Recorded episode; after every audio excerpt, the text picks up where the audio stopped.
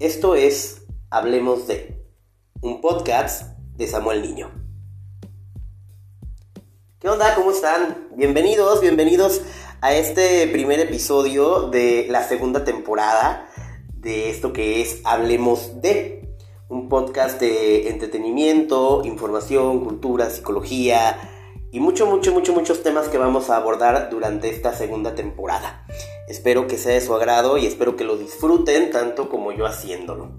Fíjense que estaba pues ya con la tentación de regresar a, grabar y, este, y hablar de temas interesantes, importantes y que para ustedes resulten pues, eh, pues que les sirvan o que les ayuden a, a conocer temas diversos que para ustedes pues sea agradable, ¿no? Y el día de hoy en este primer capítulo, en este primer episodio de la temporada número 2, voy a hablar de un tema que me surgió de la, de la nada. O sea, eh, fue así como... Mm, tenía ya, tenía ya en mente como eh, qué temas abordar y qué, qué personalidades invitar. Por ahí ya tengo la lista de algunas personas que quiero tener en esta segunda temporada que me parece interesantísimo charlar con ellas y que las iré presentando. Por ahí ya estoy haciendo algunas invitaciones eh, para colaborar conmigo en este, en este segundo, en esta segunda temporada. Eh, que igual a ustedes, ¿eh? si alguien, si, ustedes tienen la inquietud de venir a charlar conmigo, de grabar conmigo, de hablar de un tema que les parezca interesante, que la gente escuche, o tienen alguna propuesta de, hey, invita a, su, a, futanito, futanito, quizá, este, pues con mucho gusto, ¿eh? Mándenme por ahí, eh, por, por, mi Facebook, eh, Samuel G. Niño, me pueden encontrar en Facebook, y me mandan por ahí un inbox, y, con mucho gusto haremos lo posible para grabar eh, cualquier tema o invitar a cualquier personalidad para hablar de cualquier tema diverso. No, necesariamente tiene que ser de psicología, puede ser cualquier tema de interés. Eh, y con muchísimo gusto haremos lo posible por eh, grabar para ustedes. Les comentaba que, tenía ya yo mis ideas para grabar este primer episodio. Eh, pero en el transcurso de eso, de, en lo que se acomodaban tiempos y, y demás, me sucedió una situación bien interesante que me pareció abordar y me pareció importante platicar al respecto. Eh, hace tiempo estaba eh, entablando una amistad con una persona. Voy a, omitir el nombre para, para, no quemar a nadie. Este, y en este proceso de conocimiento, de, eh, pues de interactuar, ¿no? De socializar, en una ocasión esta persona comenzó a contarme pues un poquito de su vida, ¿no?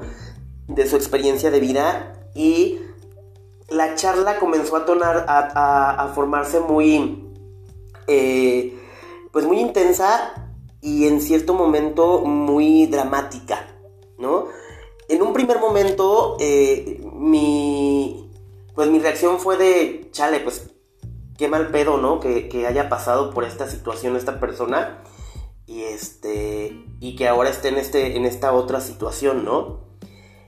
Y bueno, en un primer momento fue mi, sensación, ¿no? De, pues de empatía y de, y de hasta cierto punto, eh, eh, pues, tristeza, ¿no? Por, las situaciones de su vida, por los acontecimientos, por lo que sea, ¿no? Como, como psicólogo, pues tienes esa, eh, ya ese feeling para, escuchar a las personas y, tratar de ponerte en sus zapatos, ¿no? De lo que está sintiendo, lo que sintió en ese momento. Eh, pero después volvimos a coincidir, volvimos a platicar y eh, nuevamente su conversación tomó un giro hacia, hacia esta hacia esto malo que le pasaba en la vida, ¿no? Y ya esa segunda vez que, que, me platicaba, eh, hacía esta persona mucho énfasis en, todo lo malo que le pasaba, ¿no? En todo lo, triste que era su vida, este, todo, todo, todo, lo negativo, ¿no? Y ahí comenzó, eh, comenzó a darme esta, este, esta bandera roja, ¿no? De, de alerta, de decir, a ver, a ver, a ver, o sea, siempre que platico con esta persona, eh, el punto siempre terminamos hablando de lo terrible que le va en la vida, de lo mal que la pasa, de lo cruel que es la gente con esta persona, de lo mal que lo tratan su familia, de eh, lo mal que le va, ¿sabes? Todo gira alrededor a lo mal que, que la vida, lo cruel que la vida es con esta persona, ¿no? Y llegó un momento en el que dije, a ver, ya, ¿no? Eh, hay que retomar y ver también los puntos buenos que tienes en la vida. Y es importante también eh, eh, ver hacia, hacia otros lugares o hacerle ver a las personas hacia otros lugares que en la vida, o sea, la vida está jodida, sí, la vida es gacha, sí, pero también hay cosas buenas. Y esta parte de únicamente enfocarse en las cosas malas que te pasan o lo malo que, que, te aconteció, eh, pues caes en este papel de, victimismo, ¿no? Y luego comenzó esta persona también a, como querer manipular, ¿no? De alguna manera a través de, de esa tristeza que generas en los otros, querer manipular y querer que te ayuden de, ciertas, de cierta manera, ¿no? Entonces ahí fue cuando yo ya decidí y dije, no, no, no, no, este, esta, esta persona va por otro lado, ¿no? Quiere victimizarse y a través de ese sufrimiento que está eh, generando, pues hacer ser víctima y que los demás le ayuden o le apoyen, ¿no? Y de eso precisamente quiero, quiero charlar un poco acerca del victimismo manipulador. Eh, el victimismo es a veces un arma de doble filo. Eh, hay personas que eligen cronificar su posición de víctimas porque descubren que les aporta más beneficios que costes, ¿no? Es decir, el volverse víctima de una persona, una situación, un pasado, un trabajo, lo que sea, les va generando en otras personas beneficios. El que digan, ay, mira, pobrecito, le está yendo muy mal, déjame lo ayudo. Ay, mira, pobrecito, qué triste lo que le pasó, déjame le echo la mano, ¿no? Y van por la vida eh, siendo víctimas, aprovechándose de esa victimización para sacar algo de los demás. Y esto fue lo que yo alcancé o pude percatarme de esta persona. El victimismo manipulador está presente en muchos tipos de personalidades. Eh, es común que aparezca, por ejemplo, entre los narcisistas, entre quienes están especializados en el chantaje emocional o incluso entre los que hacen uso de esta conducta para sacar un beneficio económico, ¿no? Y para sacar un beneficio de poder también, ¿no? Incluso en las relaciones amorosas que la pareja se victimiza para sacar un beneficio en su favor en la relación y la víctima de uno u otro modo siempre está salvaguardada de la crítica ajena. Además, eh, cuenta con la compasión y la comprensión de muchos. Haga lo que haga, eh, al final va a terminar siendo la víctima, ¿no? Y va a encontrar personas que estén de su lado siempre por este papel de víctima que está representando. De hecho, eh, quien se atreve a cuestionar los actos de una supuesta víctima, pues pasa por insensible, por gacho, por desalmado, por ojete, ¿no? Cuando confrontas y cuando cuestionas la victimización de alguien, eh, ya siendo analítico y siendo racional, pues pasas por una persona insensible, por una persona fría. Ay, oye, ¿qué te pasa? Que no ves que está sufriendo, que no ves que le duele, que no ves que pobrecito, pobrecita, ¿no? Este, pero cuando interrogas y cuando dices, bueno, estás sufriendo mucho, pero ¿qué estás haciendo al respecto? ¿No? O sea, sí te están haciendo daño, pero ¿por qué no te vas de ahí? ¿No? Sí pasaste una infancia terrible, pero bueno, ya estás grande, mijo, ya estás grande, mija, o sea, ya, o sea, hazte cargo de esas emociones y de esos pedos que traes cargando desde hace mucho, ¿no? Entonces, el, victimismo es, por tanto, en muchos casos, una estrategia que representa más beneficios que problemas para quien se ve victimizado, ¿no? Y existe la revictimización también, ¿no? Que cuando eres víctima, te haces... Eh, más víctima y vienen personas a revictimizarse todavía, ¿no?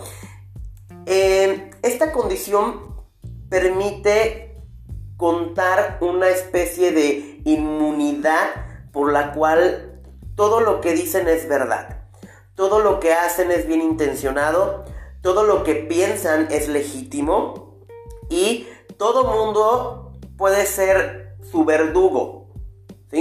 Cualquier persona puede hacerle daño, cualquier situación lo puede vulnerabilizar y, la, y la persona que se ve a sí misma como víctima va por la vida exigiendo que los demás tengan compasión de él.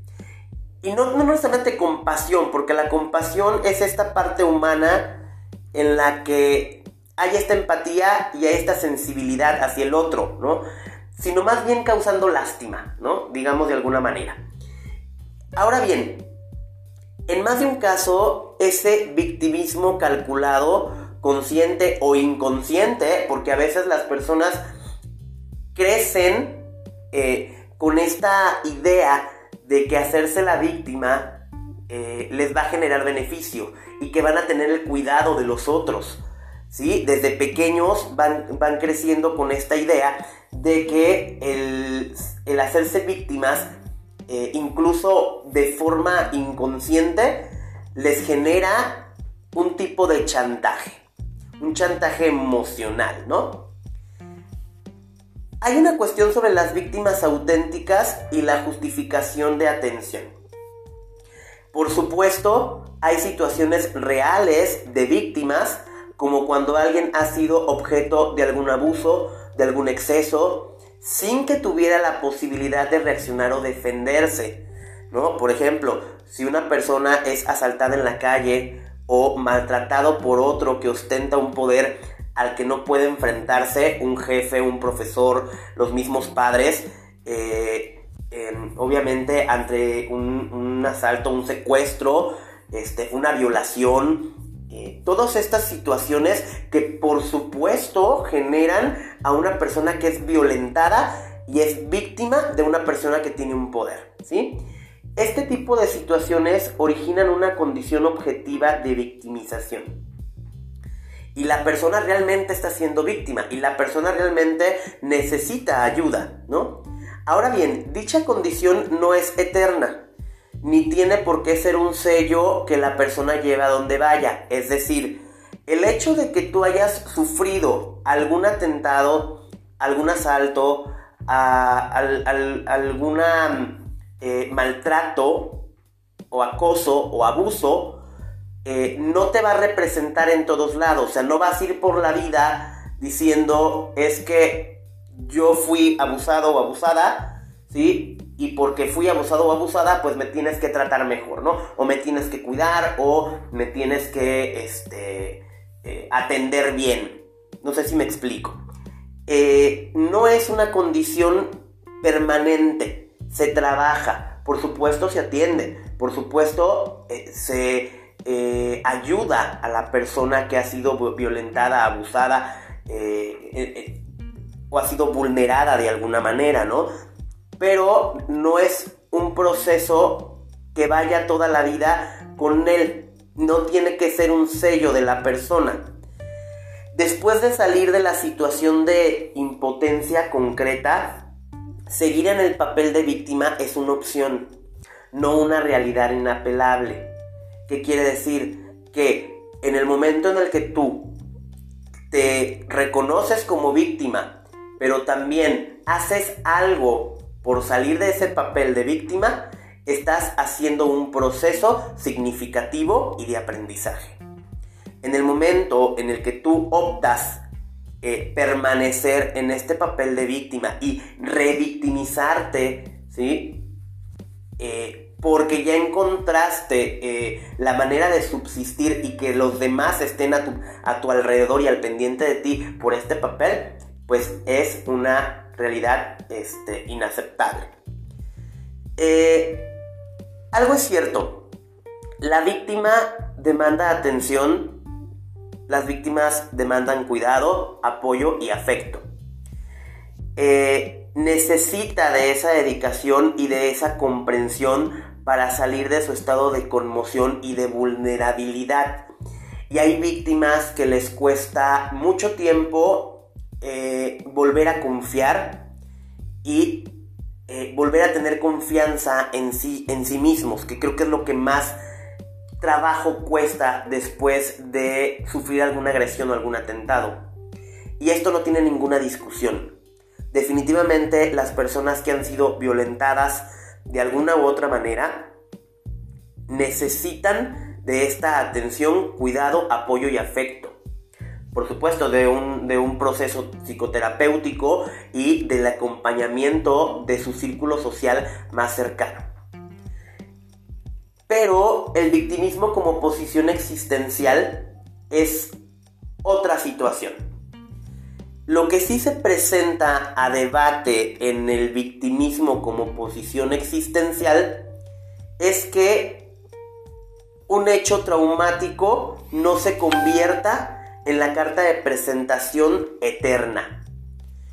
Y no precisamente para dar testimonio de un hecho execrable o, un hecho que haya pasado en algún momento, ¿no? Sino para ganar privilegios que de otra manera no se obtendrían. No es malo que hables de lo que te pasó, por supuesto que no. No es malo que en algún momento de tu vida tengas que externar o expresar y es saludable y es válido que fuiste víctima en algún momento, ¿sí?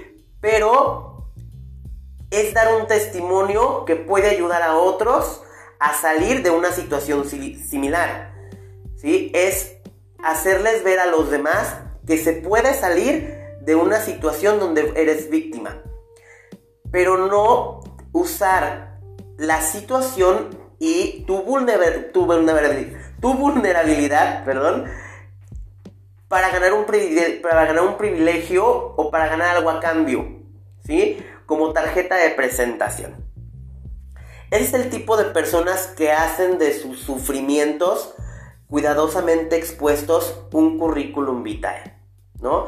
un currículum que te presentan para decirte yo he sufrido mucho en la vida y necesito que me ayudes y quiero que me cuides y quiero que me des porque lo merezco, porque todo el mundo me trató mal, porque tuve una infancia terrible, porque mis papás me golpeaban, porque eh, eh, estuve en situaciones de drogas, porque fui violado, etcétera, etcétera, etcétera, ¿no? Y en otros casos más graves, algunos creen que el haber sido víctimas en una situación les da una patente para odiar o hacer daño a los demás, ¿no?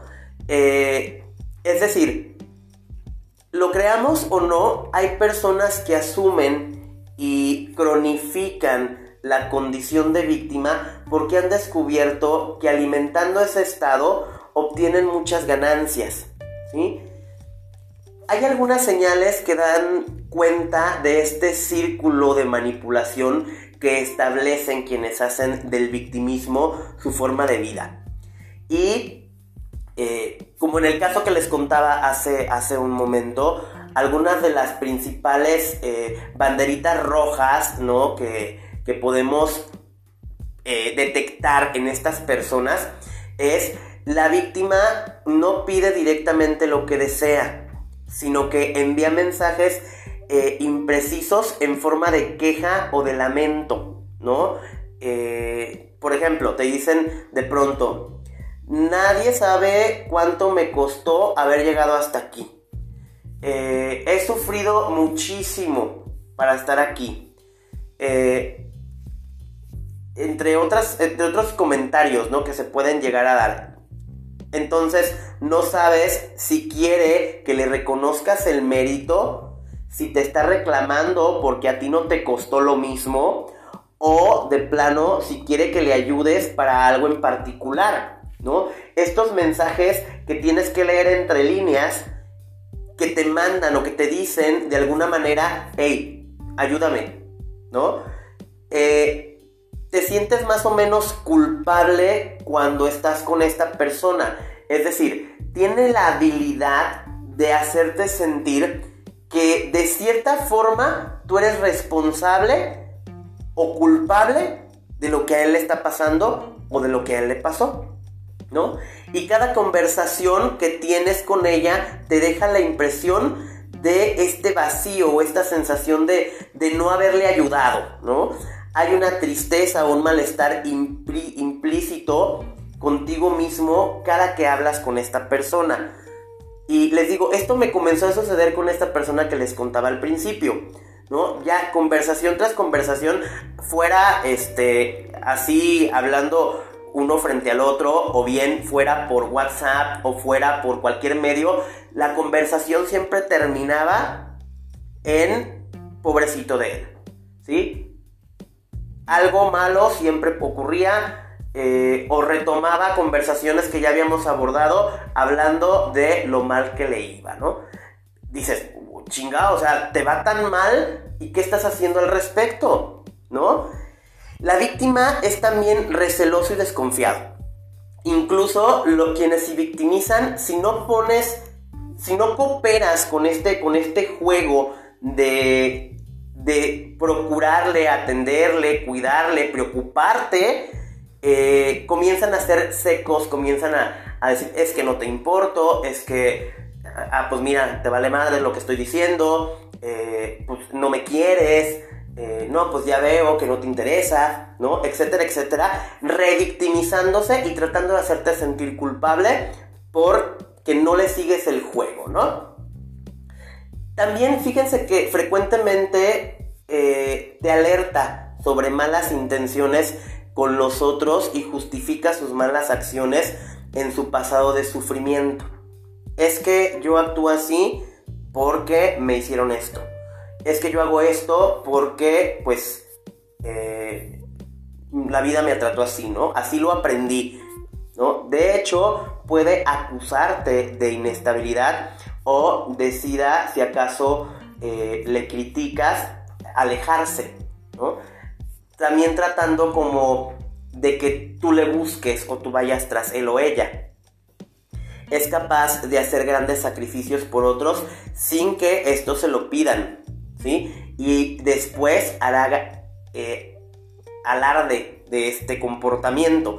Es decir, puede hacer cosas por ti para después poderte decir, es que yo te lo di, es que yo hice esto por ti es que eres un malagradecido, es que tú no tomas en cuenta lo que yo hago, es que este tú me, tú me dijiste que esto, ¿sí me explicó? Es como a hacer algo con, con la finalidad de que en algún momento podértelo cobrar, ¿no? Cuando alguien exhibe estos rasgos, estamos frente a una persona que ha asumido el rol de víctima frente a la vida. Ahora bien, ¿cómo actuar ante el victimismo manipulador? Eh, estudios, ha, habido diferentes estudios, eh, uno que por ejemplo se llevó a cabo por la Universidad de Berkeley eh, en el año 2008, revelan la clara necesidad de profundizar en la figura de la víctima y el victimismo. Eh, algo que debemos tener claro es que tras este perfil está la infelicidad y la falta de satisfacción. Aún más, lo que hay en muchos casos es la clara dificultad para cerrar el ciclo de sus experiencias traumáticas. Es decir, no han podido eh, procesar de, manera adecuada eh, pues los acontecimientos eh, no agradables que han tenido en la vida. Y esto es algo interesante porque es, parte importante de la vida entender y procesar que en la vida va a haber momentos malos, que, la, que la vida es un sub y baja, o es un vaivén, ¿no? De cosas buenas y cosas malas, ¿no? Yo siempre digo, ah, eh, todo es pasajero, ¿sí? Todo es momentáneo las cosas malas que te pasan van a pasar, pero también las cosas buenas. No siempre te van a pasar cosas malas, a veces te van a pasar cosas chidas y a veces te van a pasar cosas bien gachas y ni modo, así es esto, ¿no? Pero estancarnos en esta parte de, de los sucesos o acontecimientos tristes o, malos o lo que nos hicieron en la vida nos va a convertir en este tipo de personas victimizadas, ¿no? Necesitan, por tanto, sí de nuestra comprensión, pero también de nuestra sinceridad, ¿no? La mejor manera de ayudar a alguien así es diciéndole afectuosa y directamente lo que opinamos de su actitud. No hay que caer en su juego, no hay que ceder ante su manipulación, no hay que ceder ante eh, este, esta dinámica de, ay pobrecito de mí, ay sí pobrecito de ti, véngate papacho y toma, te voy a dar esto para que estés bien, ¿no? Eh, porque estamos reforzando, de alguna manera hablando en términos conductistas, eh, reforzando el comportamiento, ¿no? Cuando llega la persona, se victimiza y nosotros le acogemos, le apapachamos y le damos, pues obviamente el comportamiento lo estamos eh, eh, manteniendo, ¿sí? Sin embargo, tampoco podemos actuar con desprecio o alzando corazas con las que podemos identificar y hacer que la misma persona se siga victimizando, ¿no? Y recalcando nuevamente más esos comportamientos. Va porque la postura de la víctima va a ser, ah, tú también, ¿no? Tú también me estás eh, evadiendo, tú tampoco me quieres, tú tampoco eh, me ayudas, ¿no? Entonces va a seguir siendo la víctima de cualquier manera. El victimismo es la huella de la baja autoestima es la herida mal sanada que en ocasiones busca ser el centro de atención para maquillar una soledad, un malestar y una necesidad enorme de afecto. El único modo de acabar con esta dinámica es lograr que esas personas soliciten ayuda profesional, que por supuesto busquen terapia, eh, busquen un psicólogo, un terapeuta que les ayude a trabajar con esos procesos que no han podido cerrar, que no han podido eh, procesar de alguna manera. Ciertamente eh, hay, hay procesos en la vida que no se cierran, que se mantienen abiertos, que nos van a doler toda la vida y eh, en ocasiones estaremos bien, ¿sí? Y en ocasiones pues tendremos nuestros bajones, ¿no? Y es totalmente parte del proceso. Habrá situaciones en la vida con las que vamos a vivir o tendremos que aprender a vivir con ese dolor, ¿no? Eh, pero también está otra parte de sanar para que podamos recordar sin sufrir, ¿no? Porque el dolor y el sufrimiento son cosas diferentes. El dolor es algo que vamos a, vivir o experimentar toda la vida. Porque estamos vivos y porque estar vivo, duele. Pero sufrir es esta otra parte en la cual eh, la lamentación y el seguir rascándole ¿sí? a la misma herida y sufriendo y sufriendo y sufriendo sin tratar de hacer nada, sin tratar de evolucionar, de aprender, de eh, aceptar lo que sucedió y trabajar en ello, eh, es importante, ¿no? Analizar estas diferencias. Una víctima siempre merecerá nuestro respeto, pero en el momento en que haga uso de la victimización para obtener refuerzos y beneficios, lo que demanda es asistencia psicológica para lidiar de forma adecuada con su realidad personal y para trabajar obviamente en esta parte que necesita trabajar. Bueno, pues esta ha sido la charla del día de hoy. Eh, es importante que, tomemos en cuenta que, que hay que evaluar siempre las situaciones y como se los comentaba pues es importante buscar ayuda terapéutica siempre, buscar el acompañamiento y la asesoría psicológica, porque pues eso nos puede ayudar em, a trabajar con nuestras emociones. Eh, entre las recomendaciones, bueno, hay un libro muy interesante que se llama eh, Victimología, la víctima eh, desde el aspecto de criminología. Por ahí les estaré subiendo, eh, eh, se llama La víctima desde una perspectiva criminológica, ¿sí? Asistencia victimológica de Hilda Marcheroit, que es un libro bastante interesante para ver qué es una víctima, cuáles son los tipos de víctimas y también esta otra parte de la victimización, ¿no? De aquellas personas que tienden a victimizarse y sacar un beneficio al respecto. Pues muchísimas gracias por haberme escuchado en, esta, en, este podcast, en este podcast eh, de reinicio de, temporada, de, esta nueva, eh, pues esta nueva parte de esta nueva eh, comunicación, esta parte de comunicarnos y de, llevarles información, para mí es importante llevarles la información y que ustedes escuchen, me escuchen y les sea de utilidad y les parezca interesante. Espero que este podcast les haya gustado. Espero que, que así sea y que nos veamos en el siguiente podcast para seguir escuchando y llevando a ustedes muchísima información. Muchísimas gracias y eh, déjenme por ahí sus comentarios si les gustó el tema, si no les gustó el tema, este, qué les pareció, qué opinan. Eh, y también, por supuesto, qué otros temas les gustaría que de, los que habláramos aquí en el podcast. Eh, y a quién les gustaría que invitaran, o quién quisiera estar aquí conmigo grabando y demás. ¿Sale? Muchísimas gracias. Eh, nos vemos en el próximo episodio. Y por ahí están mis redes sociales. Samuel G. Niño en Facebook. Ahí me pueden encontrar y pueden mandarme sus mensajitos. Muchísimas gracias y nos vemos en la próxima.